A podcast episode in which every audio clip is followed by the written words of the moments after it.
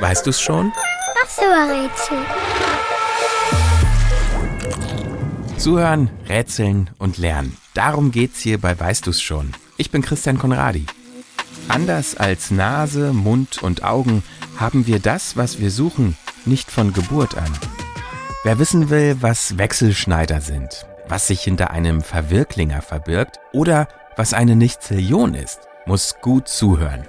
Die Zahl, die wir suchen, ist wie ein Loch. Sie ist da und irgendwie auch nicht. In jeder Folge sind kleine und große Hinweise versteckt. Und am Ende kommt die Lösung.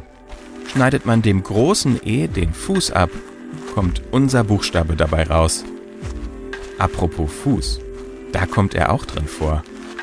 Genauso wie in Finger, Futter, Fett und Frei.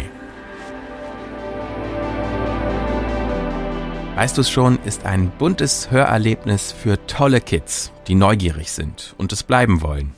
Erwachsene dürfen natürlich auch gern miträtseln. Hören könnt ihr Weißt du es schon überall, wo es Podcasts gibt.